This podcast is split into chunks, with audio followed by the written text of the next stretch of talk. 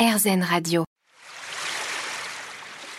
L'instant présent Aurélie Godefroy. L'instant présent sur RZN Radio, votre émission hebdomadaire avec aujourd'hui Loïc Ternisien. Nous parlons naturopathie, physique quantique et conscience. Alors, euh, j'imagine que la conscience est liée à cette fameuse pensée créatrice. Ça en fait partie. Disons que la pensée créatrice met en œuvre la conscience. Euh, Comment ça se passe? Alors là, il y a beaucoup de gens qui se posent encore la question. Donc, je n'oserais pas prétendre avoir la réponse euh, certaine. Euh, la manière dont je le perçois, c'est que euh, notre vision du monde, au travers de nos pensées, nous permet de créer la réalité telle qu'on la voit.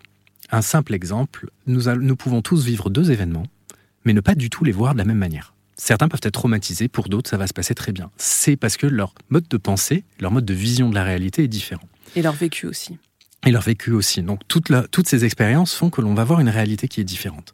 Or, cette euh, pensée créatrice, on sait qu'on peut moduler nos pensées.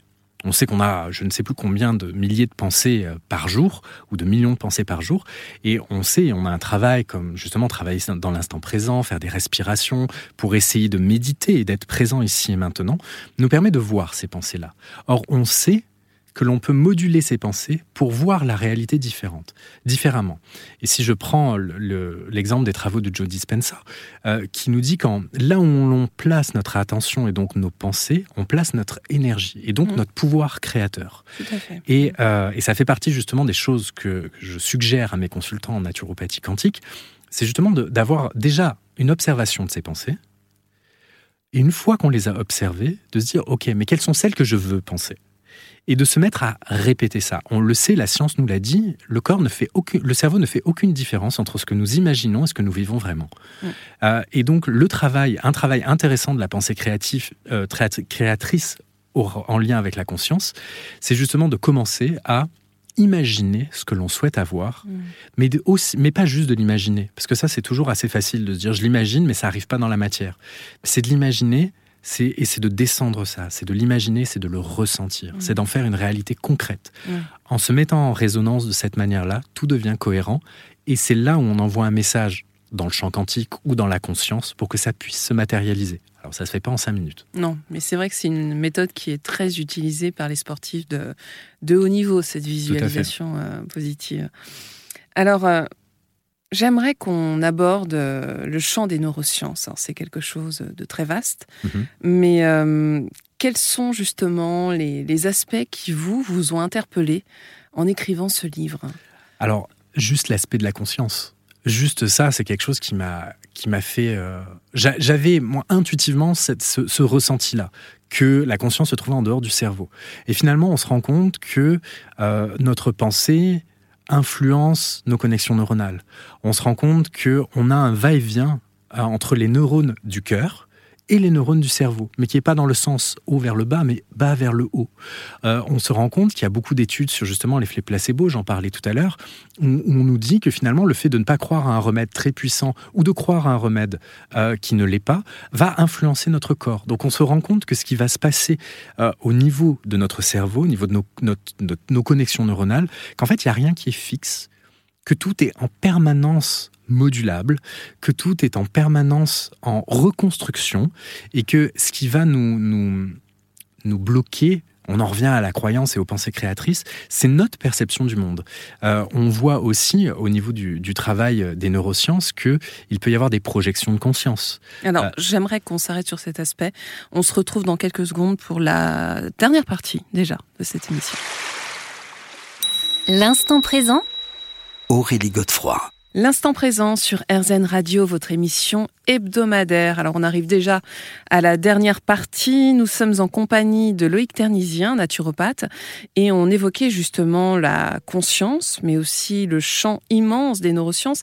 Et vous parliez des projections de conscience. Alors racontez-nous de quoi il s'agit. Alors ça, par exemple, c'est des études qui ont été énormément faite pendant la guerre froide aux États-Unis, où ils ont pris des médiums euh, et ils leur posaient des questions pour aller vérifier qu'est-ce qui se passait euh, en Russie, à tel en tel endroit ou dans tel ou tel lieu. Euh, et on s'est rendu compte, en fait, les résultats sont assez significatifs, que au travers de notre cerveau, entre guillemets, il est tout à fait possible de se projeter, d'avoir des informations qui se trouvent à l'autre bout du monde. Et là encore, c'est pas farfelu, c'est très étudié et utilisé dans certaines armées. Mmh.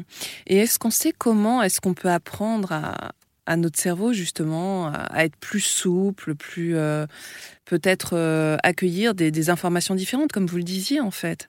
Casser ses habitudes. Voilà. C'est une des choses assez simples. C'est faut regarder dans son quotidien. On se lève le matin, quelle est la première chose que l'on fait? En général, on prend son petit portable, on regarde peut-être ses réseaux sociaux. On vérifie ses rendez-vous de la journée. Ou on vérifie ses rendez-vous de la journée. Et on, euh, et on va aller aux toilettes ou se laver les dents ou autre. Mais on fait souvent le même rituel. En fait, la première chose à faire pour apprendre à son cerveau à faire autre chose, c'est de faire autre chose, faire mmh. différent. On ne peut pas vouloir euh, être une personne différente et incarner quelque chose de différent si on répète toujours la même chose. Donc, mangez autre chose le matin, faites autre chose. Mmh. Donc, il y a ça, il y a la visualisation positive, on en a parlé. Est-ce qu'il y a d'autres exercices éventuellement que vous pouvez nous conseiller justement pour euh, voilà, qu'on voit les choses de manière différente avec un prisme différent. Le ressenti dans le corps, qui pour moi est vraiment vraiment important. C'est-à-dire que nos émotions vont nous guider et notre corps est un peu junkie à ces émotions. C'est-à-dire qu'on, comme on ne fait que répéter le passé, le corps est habitué à avoir toujours les mêmes émotions. Et comme je le disais plus tôt, il est tout à fait possible de, euh, de, de de simuler les choses, comme les grands sportifs, comme les grands chercheurs, de, simuler. Et c'est de vraiment de se mettre dans des états où on va vraiment ressentir l'émotion que l'on souhaite ressentir. Mmh. Alors si on commence à ressentir les choses, si on commence à, à, casser ses habitudes, bah là on va commencer à agir sur notre cerveau et, petit à petit changer notre paire de lunettes. Mmh. Et alors, euh, bon, c'est vrai qu'en discutant récemment avec Mathieu Ricard, on a beaucoup évoquer l'aspect de la méditation et l'impact que ça a sur les différentes aires de notre cerveau et que justement on pouvait travailler sur les aires liées à la compassion, à la gratitude.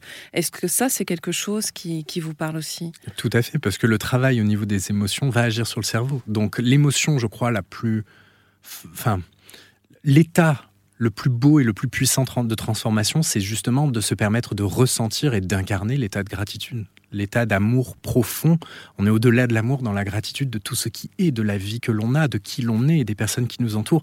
Et le fait de ressentir ça va nous permettre dans le cerveau d'aller stimuler des mm. parties que l'on n'a pas l'habitude de stimuler, et donc de bypasser un peu notre mode de fonctionnement habituel. Et donc c'est tout à fait le même raisonnement. Alors pour terminer, moi j'aimerais bien vous demander si vous auriez une petite euh, ordonnance entre guillemets à nous donner, euh, sans qu'on ait de maladie particulière, qu'on ait besoin de, voir un naturopathe. Mais est-ce qu'il y a des habitudes de vie qu'on peut essayer de mettre en place pour justement conjuguer, c'est ce que vous dites, euh, bah, tout ce qui nous entoure, ce qu'on ne voit pas forcément, et essayer de vivre peut-être de manière différente, avec un prisme différent? La première chose, c'est d'avoir conscience que nous avons une réalité et que les autres ne l'ont pas déjà. Donc on a notre propre. On a notre propre réalité, on vit, on voit les choses au travers de ça. Ensuite, c'est de se permettre de, comme on le disait, de moduler au niveau du cerveau et de regarder ses habitudes de vie. C'est-à-dire les premières choses à faire, c'est faire un pas de côté finalement. Faire un pas de côté et prendre et de regarder qu'est-ce que l'on peut mettre en place pour prendre soin de soi ici et maintenant. Qu'est-ce que j'ai envie de faire? Ah, Peut-être observer son vocabulaire. Il faut que je dois, mmh. toutes ces mmh. choses-là. Les injonctions, on oublie quoi. Toutes ces injonctions de dire, pas on oublie, mais on regarde qu'on les a. Mmh. Déjà, en toute bienveillance, de dire, ok, je les ai, je m'autorise peut-être à les corriger déjà. Et c'est, pour moi, la première chose à faire, c'est un état des lieux, un pas de côté. Et de se dire, ok, mon alimentation, qu'est-ce que je pourrais changer? Ah, bah, je pourrais peut-être ajuster ça ou ça.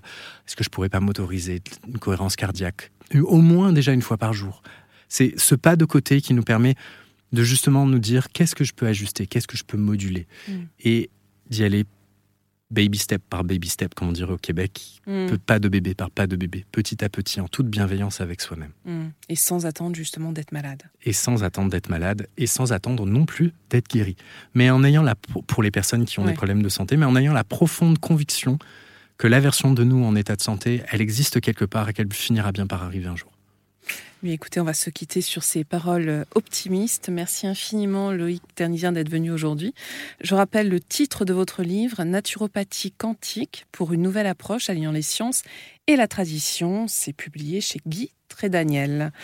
On se retrouve quant à nous la semaine prochaine à la même heure et bien sûr sur RZN. Je vous rappelle que vous pourrez réécouter cette émission sur rzn.fr. Et moi je vous dis à très bientôt.